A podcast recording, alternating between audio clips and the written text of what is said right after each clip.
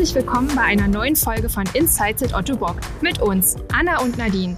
Werbung, Castingshows, Blockbusters. In den Medienlandschaften sind Menschen mit Behinderung immer häufiger zu sehen. Über positive Entwicklungen der letzten Jahre sprechen wir mit zwei Otto Bock Prothesenträgerinnen, ein Paralympicstar und ein Laufstegmodel.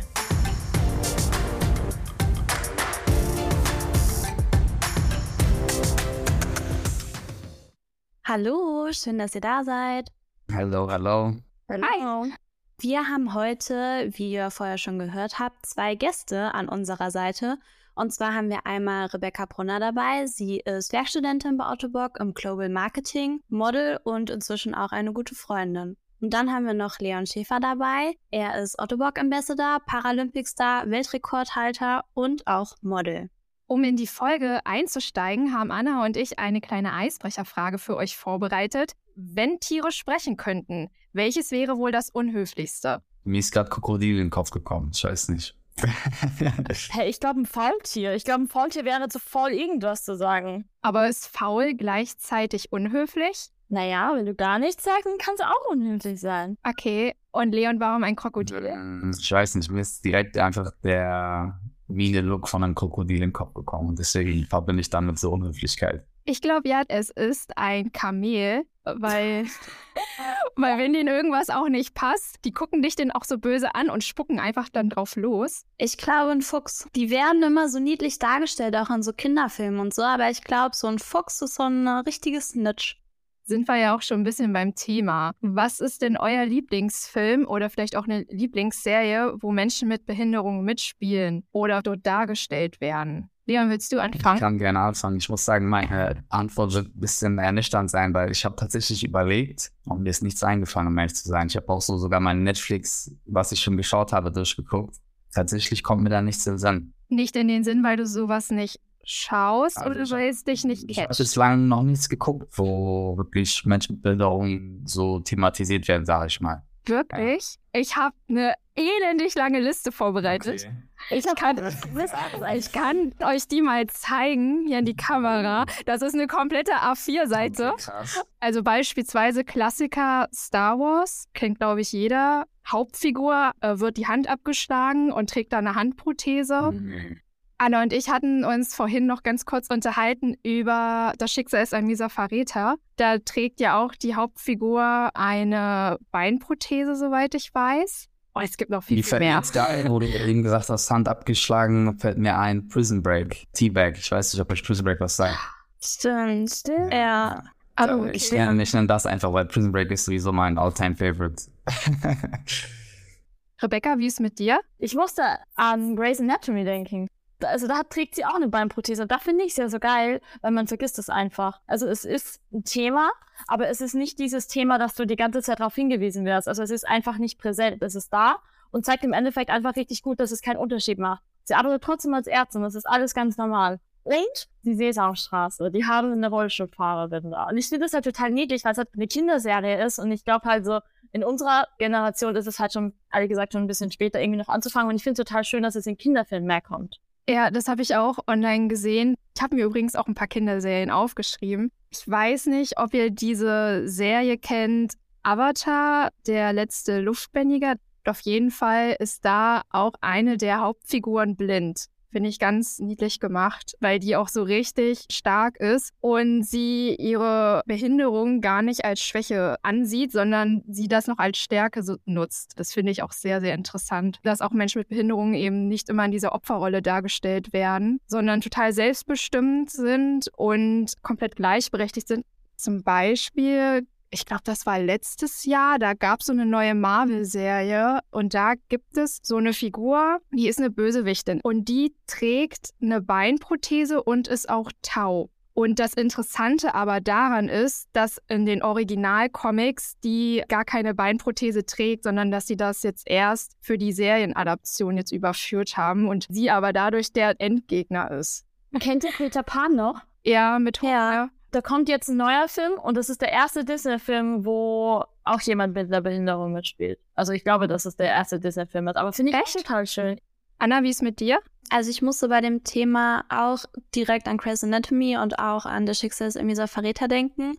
Und dann gibt's ja auch noch das deutsche Crest Anatomy, nenne ich es jetzt einfach mal. Und zwar in aller Freundschaft, die jungen Ärzte. Kennt ihr Club der Roten Bänder? Ja. Oh, ja. Auch ein gutes Beispiel. Von da ist es halt total schön, da geht halt super viel, glaube ich, auch so um den Anfangsprozess. Kann halt vielleicht Leuten helfen, die gerade irgendwie am Anfang davon stehen. Stimmt, ja. Das sind ja jetzt alles auch recht neue Filme und Serien, die wir so genannt haben. Nehmt ihr denn da eine Entwicklung entsprechend von den letzten Jahren wahr? Also, dass es mehr geworden ist? Ich finde so generell in den letzten paar Jahren ist halt Diversity vor allem so ein ich will jetzt nicht sagen Trend, aber es ist schon so ein bisschen dazu geworden. Also ich finde, es hat auch irgendwie so damals schon bei Germany Sex Topper so richtig angefangen. Ist ja auch gut und ist auch total wichtig. Und ich finde, du merkst es jetzt auch total in den ganzen Kampagnen. Du merkst es bei Brands. Ich finde vor allem beim Model merkst du es sehr, dass es viel, viel offener wird. Was ja auch total schön ist, weil es ja da jetzt nicht nur um Prothesen oder um sonstige Hilfsmittel geht, sondern einfach um generell alles, was ja total schön ist. Und ich glaube, es ist auch eine Entwicklung, die sehr notwendig war weil es halt davor einfach gar nicht da war. Und ich glaube, dass es uns wahrscheinlich halt deswegen jetzt auch so viel vorkommt, weil halt davor gefühlt gar keine Diversität in dem Bereich vor allem da war. Ich denke auch, wenn wir jetzt vom Film mal weggehen, dass es definitiv mehr geworden ist. Das kann ich halt auch aus meiner eigenen Erfahrung sagen. Wie Rebecca sagt, man kann mittlerweile irgendwo vielleicht auch sagen, ist so ein gewisser Trend, dass die Brands dann auch einfach sehen bei ihren Konkurrenten, okay, die machen das, wir müssen quasi auch nachziehen. Aber im Endeffekt sollte man froh darüber sein, weil es auf jeden Fall notwendig war und es hat gefehlt, definitiv. Ich finde auch, dass irgendwie so Sportbrands damit total früh begonnen haben und dann gefühlt irgendwie alle nachgezogen sind. Also von Nike und von Adidas habe ich es halt am frühesten irgendwie mitbekommen, vor allem bei so Kampagnen. Doch, würde ich auch sagen. Ich glaube jetzt so in diesen wirklichen Modegeschichten, wenn es Richtung Fashion eher geht, anstatt Richtung Sport, kam es, glaube ich, ein bisschen später. Ich würde schon sagen, dass so die Sportbrands da Vorreiter waren, ja. Und wie seht ihr so diese Darstellung dann quasi in den Medien, in Werbung oder so? Oder welche Rolle ist auch am weitesten verbreitet? Also wenn wir jetzt zum Beispiel einmal Stichwort Opferrolle oder auch dieses, okay, eine super starke Person von ganz unten nach ganz oben oder einfach ganz normale Menschen mit einer ganz normalen Darstellung in den Medien. Wie sieht er das? Also ich würde sagen, Opferrolle wenig bis gar nicht, habe ich nicht so parat. Ich würde eher sagen, so dieses zweite und dritte Modell im Sinne von die starke Person, die mit dem Schicksalsschlag so und so umgeht und das Beste daraus gemacht hat. Oder halt auch einfach so ein Darauf aufmerksam macht, quasi, ey, die sind auch da, die gibt's auch, auf die müssen wir auch achten. Opferrolle würde ich sagen gar nicht. Also da habe ich jetzt kein Beispiel, das mir so im Kopf kommt. Wenn nicht sogar noch eher diese Heldenrolle, starke Personenrolle als das Normale. Ja, hätte ich genauso gesagt. Und vor allem, ich finde, bei so Lifestyle-Kampagnen, Sportkampagnen und so, finde ich, ist es immer richtig cool gemacht, weil da ist die Prothese da, aber der Fokus liegt nicht auf der Prothese, sondern auf den Menschen drumherum. Und ich finde das halt immer total schön, dass es nicht darum geht, dass jemand der Prothese trägt, sondern einfach so um das Gesamtbild. Okay, also ist unser erstes Zwischenfazit nicht nur in Filmen und Serien ist es ein immer wichtiger und immer mehr werdendes Thema, sondern auch in den Medien allgemein, wie zum Beispiel in der Werbung, in der Modebranche.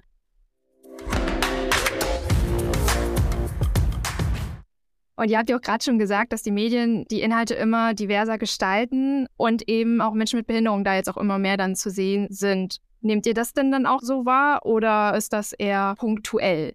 Ich glaube, es ist ziemlich ähnlich wie bei Film und in der Werbebranche. Ich glaube, dass sich das überall so ein bisschen durchzieht. Ich meine, ich finde, es kommt halt immer total krass auch auf das Thema an, über was Werbung gemacht wird, wie dann was dargestellt wird oder in welche Richtung das dann geht. Ich würde auch sagen, dass es nicht nur punktuell ist, sondern überall hat es gerade so einen Aufschwung, dass es mehr thematisiert wird. Glaubt ihr, das bleibt so konstant oder wird das vielleicht auch irgendwann wieder abebben, wenn dieser Trend vielleicht vorbei ist? Nee, glaube ich gar nicht. Ich glaube halt auch, dass die Menschen das ein bisschen brauchen, dass man halt einfach so weiß, dass alles okay ist. Und ich glaube, aus der Zeit sind wir ziemlich gut raus. Ja, ich denke auch, einen Abwärtstrend würde ich sagen, wird es nicht mehr geben. Wenn nicht, wird es eher sogar nochmal mehr Ausschwung bekommen, würde ich sagen. Ich glaube auch, dass wir Menschen mit Einschränkungen das so ein bisschen in der Hand haben, wie wir das Ganze handeln, wie wir damit umgehen, wie viel wir bereit sind, damit zu machen. Okay, also wir haben jetzt einmal darüber gesprochen, Menschen mit Behinderung sind einfach präsenter. Und wie nehmt ihr diese Entwicklung wahr? Also seht ihr das eher kritisch oder freut ihr euch da eher drüber? Und von welcher Richtung kommt eurer Meinung nach dieser Druck? Also reagieren die Medien einfach nur auf diesen in Anführungszeichen Trend, weil sich die Gesellschaft gerade generell mehr mit Diversität auseinandersetzt oder setzt sich die Gesellschaft einfach generell mehr mit Diversität auseinander und es ist jetzt einfach nur die normale Entwicklung, dass dadurch jetzt auch mehr Menschen mit Behinderung überall sichtbar sind?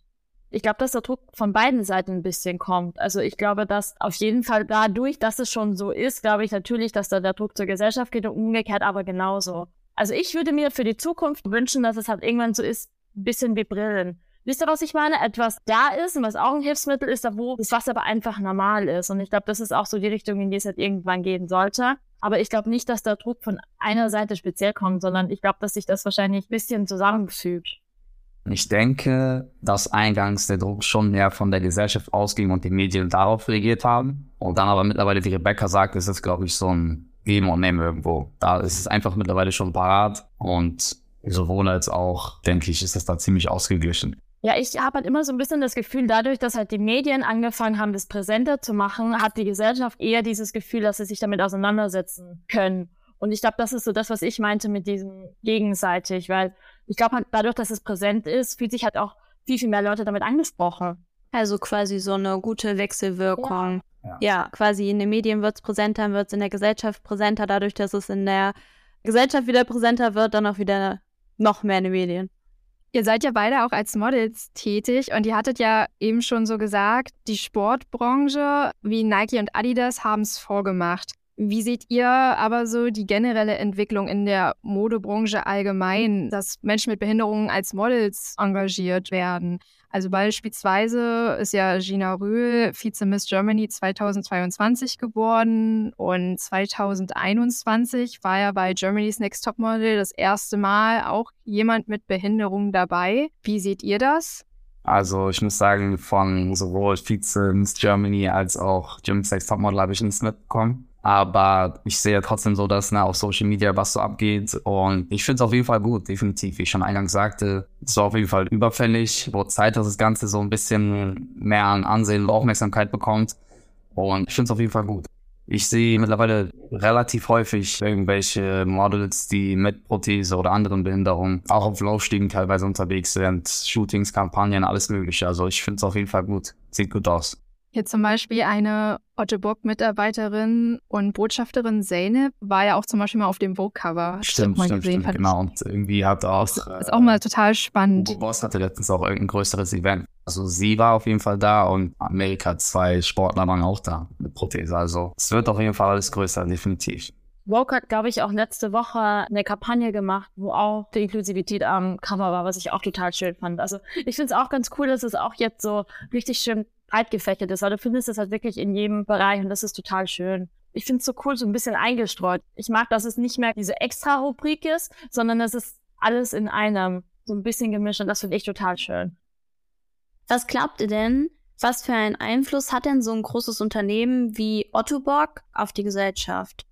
Ich denke, hat einen sehr, sehr großen Einfluss auf jeden Fall. Also gerade Otto Bock ne, als Prothesen-Weltmarktführer ist da, glaube ich, schon ein großer Vorreiter. Und ich kann nur aus meiner Erfahrung so berichten, aber wenn ich mit Leuten spreche und dieses typische, ja, woher ist deine Prothese, welcher Hersteller, dann fällt halt immer Autobock. Dementsprechend denke ich, dass Autobock da sehr, sehr viel Einfluss hat. Und ich bin auch gespannt, wie das sich in den nächsten Jahren noch so entwickeln wird. Ich kann mir halt auch vorstellen, dass andere große Brands, wenn sie das Ganze auch ein bisschen größer fächern wollen, mit Autobock irgendwas gestalten, kann ich mir vorstellen, dass das Ganze schon nochmal einen riesen Aufwärtstrend bekommt. Aber ja, ich denke einfach so große Brands, egal in welchem Bereich, sind wir wieder beim Sport, Nike, Adidas oder auch Zalando, Modebranche, dass die großen Marken da wirklich sehr, sehr großen Einfluss haben, weil das sind die Marken, wo die meisten Menschen, die Gesellschaft hinschaut als allererstes. Ich glaube auch, weil das ist ja auch so ein bisschen der Grundsatz Human Empowerment. Wir versuchen das ja auch bestmöglich ja irgendwie auch an die Gesellschaft weiterzugeben. Und wie du schon gesagt hast, also Otto Bock hat ja einen riesen Einfluss. Also ich finde auch auf vielen Kampagnen oder so sind meistens halt Produkte von uns. Und ich glaube schon, dass das dann ein riesen Impact ist, dass man das halt dann aktiv halt auch in der Gesellschaft irgendwo wieder sieht. Wie kamt ihr eigentlich mit Otto Bock erstmalig in Kontakt, beziehungsweise habt ihr Otto Bock kennengelernt? Bei der Erstversorgung sogleich oder bei Leon vielleicht dann erst durch den Sport Bei mir tatsächlich erst durch den Sport, ja. Also meine Erstversorgung war auf jeden Fall nicht Otto Bock. Dann würde ich sagen, war so ziemlich Heinrich meine erste Kontaktperson direkt. Na, dann hat das Ganze so seinen Lauf genommen. Hallo, hier spricht Editor Nadine. Da vielleicht ein paar von euch mit dem Namen nichts anfangen können, hier noch die Ergänzung. Leon spricht über Paralympic-Star und Goldmedaillengewinner Heinrich Popov. Zu ihm gibt es auch schon eine Folge, hört gerne mal rein. Folge 10 mit Heinrich verlinken wir euch in den Show Notes. Und bei dir, Rebecca? Ich glaube, bei mir war es tatsächlich die Erstversorgung. Aber ich würde jetzt nicht unbedingt sagen, dass mich das jetzt irgendwie näher zu Otto Bock gebracht hätte. Das war halt einfach die Erstversorgung. Ich glaube, bei mir war es damals wirklich meine Abschlussarbeit, durch die ich dazu dann ein bisschen reingerutscht bin. Würdest du noch mal den Zuhörern sagen, worüber deine Abschlussarbeit handelte? Ich war auf einer Modeschule und ich habe Kleider genäht, die ich dann mit Prothesen ausgestellt habe. Und die Prothesen waren alle von Otto Bock. Was bedeutet für euch Human Empowerment? Ich glaube, für mich bedeutet Human Empowerment, sich einfach gegenseitig zu unterstützen und jedem das Gefühl zu geben, dass er sein Leben halt so leben kann, wie er das möchte. Und einfach zu gucken, dass jeder wirklich auch weiß, dass er einfach so sein kann, wie er sein will. Sich gegenseitig inspirieren und auch, wie Rebecca sagt, unterstützen, motivieren, nach mehr zu streben. Okay, jetzt kleines Gedankenexperiment. Also stellt euch jetzt einfach mal vor, ihr lauft durch irgendeine Stadt und ihr kommt an einer Bushaltestelle zum Beispiel vorbei und da ist jetzt ein Plakat und auf dem Plakat seht ihr beispielsweise Angie Bärbür, die Werbung für McFit macht. Die ist ja auch beidseitig amputiert und trägt Prothesen. Was macht das mit euch, wenn ihr so ein Plakat seht? Mich freut es auf jeden Fall in erster Linie. Also ich gehe vorbei und denke mir, boah, ja, mal, geil weil dadurch einfach mehr darauf aufmerksam gemacht wird. Ich finde es sehr, sehr gut. Also meine erste große Kampagne war, glaube ich, 2019 mit Nike. Die hing in Berlin überall auch in U-Bahn-Stationen und so. In der Hinsicht, auf mich bezogen, war ich natürlich stolz. Aber auch jetzt, wenn ich sie da sehen würde, wäre ich stolz, weil das einfach für uns alle einen Aufschwung bedeutet. Finde ich auch. Ich finde auch ehrlich gesagt, dass Plakate doch mal was ganz, ganz anderes mit einem machen, als wenn ich das auf Social Media sehe. Und ich finde es auch immer total schön, weil es ja auch so, wie du schon sagst, so ein bisschen einfach so zeigt, so ja, es geht alles und es ist alles fein. Und ich finde es halt so geil, dass es halt jetzt auch einfach anfängt, dass es halt wirklich auch in so großen Städten und so auch überall hängt. Und es ist auch wirklich krass inspirierend. Zeigt ein starkes. Fällt euch gerade ein Beispiel ein, wann ihr das letzte Mal zum Beispiel so ein Plakat oder so eine Werbung irgendwo gesehen habt? Adidas hat eine Kampagne gemacht. Die auch in Berlin, auch riesig und fand ich auch total geil. Das letzte, woran ich mich auch erinnern kann, das war aber auch auf Social Media. Das hatte ich dann nämlich auch Nadine geschickt. Und das war sogar so ein Video zwischen den Stories, Leon, wo du drauf warst bei der Nike. Ja, ja. Hast du mich auch? Ja, habe ich auch ja. zugeschickt bekommen, tatsächlich.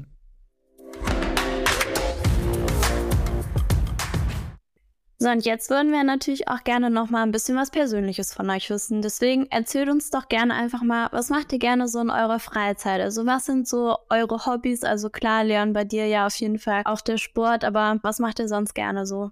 Ich höre viel Musik. Musik ist auf jeden Fall eine Leidenschaft bei mir. Ansonsten beschäftige ich mich viel mit mir selber. Also ich lese viel, ich journal viel, schreibe viel gerade jetzt, so wenn es kurz vor der Saison ist, bleibt wenig Zeit für Hobbys, Freizeit. Deswegen schaue ich, wie ich das bestmöglich gestalten kann. So, also von so rausgehen und so ist halt eher weniger. Von daher nutze ich die Zeit einfach gerade, um mich weiterzuentwickeln.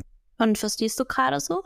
Vielleicht hast du ja einen Buchtipp für unsere ZuhörerInnen. Gerade lese ich Manifest Now. Geht grob darum, dass wir unsere Perspektive durch unsere Gedanken mehr oder weniger selbst entscheiden, worauf wir unseren Fokus legen und wie wir unser Leben gestalten ob wir uns auf das Negative konzentrieren, was uns eher Energie raubt, was uns nicht gut fühlen lässt, oder ob wir uns auf das konzentrieren, was uns geflügelt, was uns Kraft gibt, das Positive. Auf jeden Fall zu empfehlen. Rebecca, wie sieht's bei dir aus? Was machst du gern so in deiner Freizeit? Ich muss sagen, ich habe in letzter Zeit gar nicht so krass viel Freizeit. Also ich bin halt doch irgendwie relativ viel unterwegs und ich versuche halt dann immer so in den Städten, wo ich dann bin, einfach so ein bisschen die Zeit zu nutzen und dass ich halt da ein bisschen rauskomme und ich würde halt gerade sagen, so typische Hobbys, so Freunde treffen. Ich gehe gerne abends noch irgendwo mit Freunden essen. Ich versuche aber auch in letzter Zeit wieder so ein bisschen mehr Zeit für mich selber freizuschaufeln. Deswegen fahre ich dann so zehn Stunden alleine mit dem Auto, weil da bin ich nach zehn Stunden mit mir selber. Nee, wirklich, das ist kein Scherz. Ich finde es eigentlich echt ganz angenehm. Und geht ihr dann abends auch mal gerne aus, feiern, vielleicht auch tanzen oder ist das nicht so euers? ist schon meins, aber jetzt in der Phase ist es eher schwer. Eher dann so nach der Saison, da gönne ich mir dann auch gerne mal. Wobei ich sagen muss, es ist schwer mit guten Partys, guten Events, so von daher hält sich das in Grenzen. Aber ich mach's gerne, wenn es denn gut ist. Und bei dir, Rebecca? Also ich muss sagen, ich war ewig lange nicht mehr fahren und seitdem ich jetzt in Wien wohne, ist es auf jeden Fall häufiger. Ich finde, das ist immer so ein bisschen phasenweise. Es gibt immer Phasen, da habe ich irgendwie mehr Bock, abends wegzugehen und dann gibt es wieder Phasen, wo ich habe gar keinen Bock mehr habe. Also Winter zum Beispiel. Und im Sommer ist es halt einfach super nice, wenn du die ganze Zeit draußen sitzen kannst. Wie ist das eigentlich so mit Beinprothese zu tanzen? Könnt ihr da euch ganz natürlich bewegen oder gibt es da irgendwie Hindernisse, dass ihr da jetzt nicht den Dancefloor eskalieren lässt? Ja.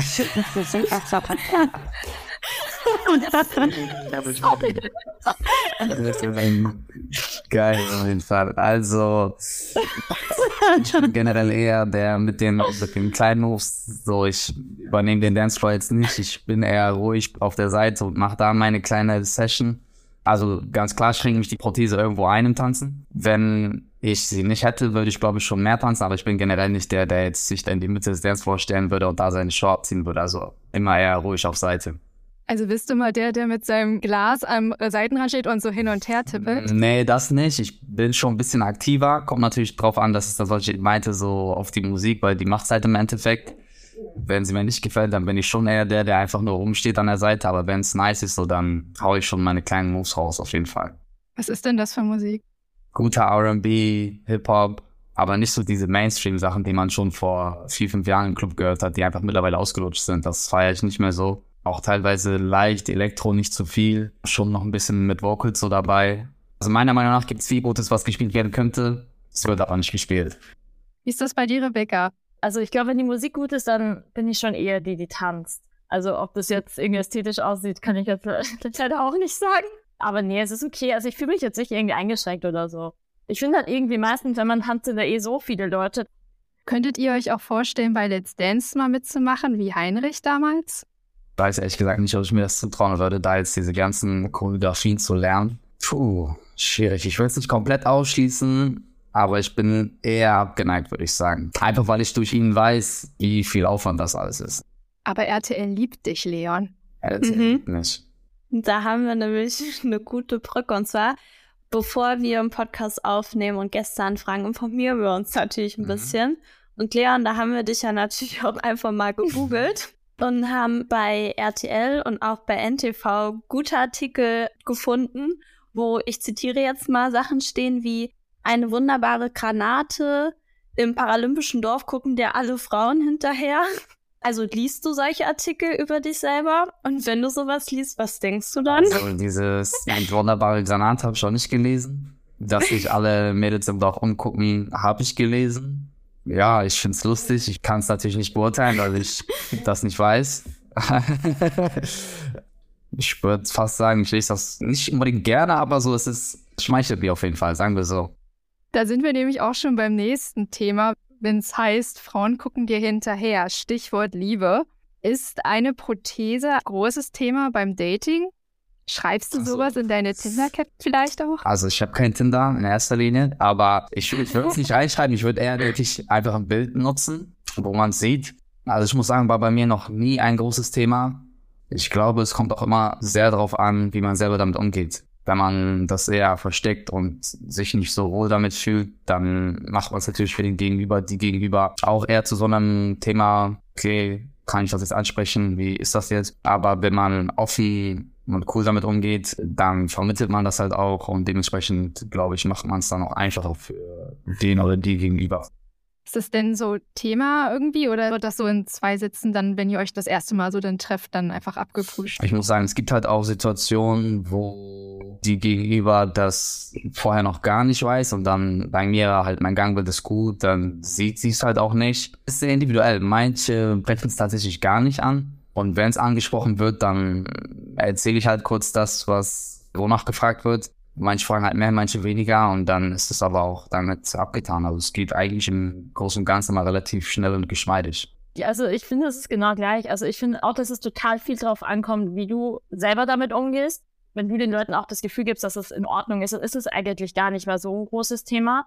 Und ich meine, meistens ist es auch wirklich total oft so, dass die Leute das eigentlich eh vorher wissen. Wie Leon schon gesagt hat, ich glaube, ich würde, dann auch eher ein Bild oder so nehmen, bevor ich das irgendwo reinschreiben würde. Und wenn es im Sommer ist oder so, trage ich ja meistens auch kurze Sachen und dann ist es meistens so ein Thema. Ich finde zwar am einfachsten, dann ist es so ein Thema, das dann einfach im Vorhinein dann da ist. Ich hatte da jetzt auch nie irgendwelche negativen Erfahrungen mit. Habt ihr eigentlich auch irgendwelche Vorbilder? Also ich persönlich mag dieses Wort Vorbild nicht so gerne. Ich habe auch bislang immer geantwortet, dass ich keins habe. Ist auch nach wie vor so. Ich habe eher Personen, so die mich halt irgendwie inspirieren, wo ich mir quasi denke, boah, okay, das macht die krass und das ist vielleicht so eine Sache, die ich übernehmen könnte oder die ich mir auch aneignen könnte. Da ist auf jeden Fall schon immer Heinrich eine sehr inspirierende Person für mich. Hab durch ihn halt auch sowohl im Sport als auch im Daily Life sehr, sehr viel gelernt.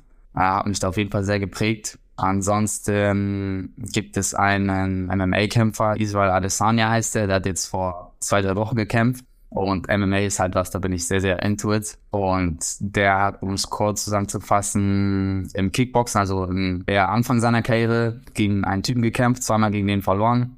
Israel ist quasi schon länger der, im MMA-Sport und der andere ist ein Brasilianer, der kam jetzt nach letztes Jahr. Dann haben sie gekämpft und Israel war Champion, hat den Titel gegen ihn verloren, das heißt, er hat das dritte Mal verloren. Und jetzt haben sie den Rückkampf quasi gehabt und er war jetzt der Underdog, sage ich mal. Leute haben ihn schon ausgezählt und gesagt, ah, der packt das eh nicht. Und er hat das Ganze so geflippt und hat den jetzt tatsächlich den Titel wieder zurückgewonnen. Er ist einfach eine sehr, sehr inspirierende Person für mich, in dem, wie er ist, was er sagt, wie er sich gibt. Kobe Bryant ist, würde ich sagen, auch eine sehr inspirierende Person für mich gewesen. Ja, so dieses Vorbild finde ich mal ein bisschen schwierig, aber so dieses sich Inspiration rausziehen, finde ich ganz nice. Oder schöner Ansatz. Ich habe auch nicht unbedingt ein richtiges Vorbild, also jetzt auch keine Person, ich irgendwie nennen könnte. Ich habe auf jeden Fall mal ein Buch gelesen, das hieß Serendipity, also Glücksfall, und das war ein Buch, in dem es quasi um verschiedene Kurzgeschichten ging über Leute, die aus einer negativen Situation oder aus Pech was richtig Geiles quasi gemacht haben. Zum Beispiel, da war halt so die Geschichte von Barbie drin oder Coco Chanel, die war im Endeffekt genauso. Und ich glaube, das sind so die Sachen, die ich total inspirierend finde. Einfach zu sehen, wie Leute aus was Negativem oder was richtig traurig erscheint, dann doch irgendwas Positives rausziehen. Nadine, wie ist bei dir? Nee, auch nicht. Also mir geht es da auch so wie Leon und Rebecca.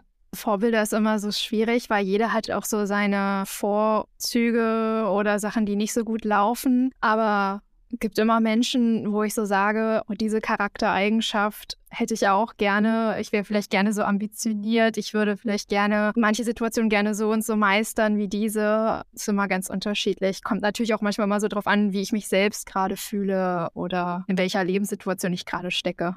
Also ich schließe mich da euch auf jeden Fall voll an. Ich finde auch Vorbilder dahingehend schwierig, dass ja auch einfach niemand perfekt ist. Und das heißt, wenn man jetzt jemanden als krasses Vorbild hat und irgendwie dahin strebt, so zu sein wie die Person, ist es ja trotzdem nicht irgendwie dann die Perfektion oder dass man dann die perfekte Person ist, sondern eine Person hat ja auch irgendwie was Schlechtes oder irgendwelche Sachen, die vielleicht nicht so erstrebenswert sind. Und deswegen, ich finde irgendwie, es gibt Menschen, da denke ich mir, ah, okay, krass, diesen Ehrgeiz, das finde ich voll cool, das inspiriert mich voll. Oder, oh ja, die Ansicht zu dem und dem Thema, das finde ich gut. Also es ist mehr so ein Puzzle aus ganz viel. Ja. So, dann sind wir auch schon fast am Ende. Ich habe noch eine Abschlussfrage für euch. Gibt es denn etwas, was ihr unseren Zuhörerinnen mit auf den Weg geben möchtet?